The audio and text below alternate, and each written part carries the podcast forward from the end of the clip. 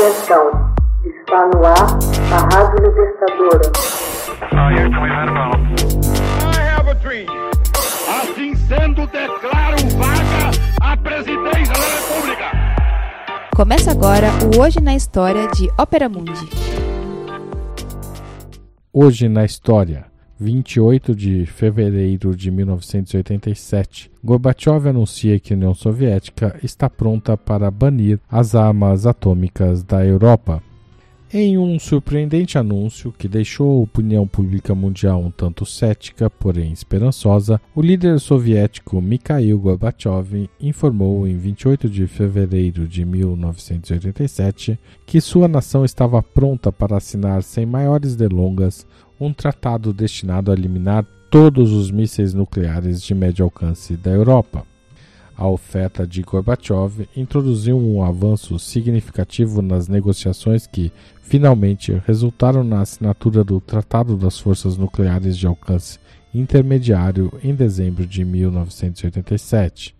Gorbachev, então presidente norte-americano, Ronald Reagan, se digladiavam a respeito da questão da redução das armas nucleares na Europa desde 1985, quando se encontraram pela primeira vez pessoalmente para discutir a matéria. O encontro subsequente, em 1986, começou com elevadas esperanças de um acordo, mas as discussões se encaminharam para um beco sem saída quando Gorbachev trouxe à baila, além da questão da eliminação simultânea dos mísseis de médio alcance da Europa, o término do desenvolvimento pelos Estados Unidos da Iniciativa de Defesa Estratégica, conhecida internacionalmente como Guerra nas Estrelas, um sistema de defesa antimíssil baseado em satélites. Porém, tanto Reagan como Gorbachev viram-se diante de pressões para alcançar o entendimento. Reagan estava sob forte pressão das políticas no nuke, não nuclear dos Estados Unidos e da Europa Ocidental. Gorbachev queria estabelecer um corte substancial nos armamentos nucleares, tanto para estimular seu prestígio no cenário internacional, quanto para proporcionar um alívio bastante necessário para a economia soviética, sufocada pelo peso de maciças despesas militares.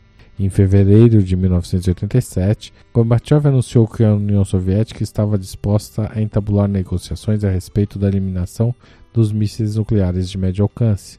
Desta vez, sugeriu que o problema dos mísseis de médio alcance na Europa deveria ser tratado isoladamente. Em outras palavras, ele desistia de incluir a Guerra nas Estrelas de Reagan nas negociações. Gorbachev e Reagan encontraram-se em dezembro de 1987 e finalmente assinaram o tratado, em decorrência do qual os soviéticos desmontaram cerca de 1.500 mísseis de médio alcance da Europa e os Estados Unidos fizeram o mesmo com aproximadamente 750 mísseis. Hoje na história, texto original de Max Altman, locução de Haroldo Cerávulo, gravação e edição Laila Manoeli. Você já fez uma assinatura solidária de Opera Mundi? Com 70 centavos por dia, você ajuda a imprensa independente e combativa. Acesse www.operamundi.com.br/apoio.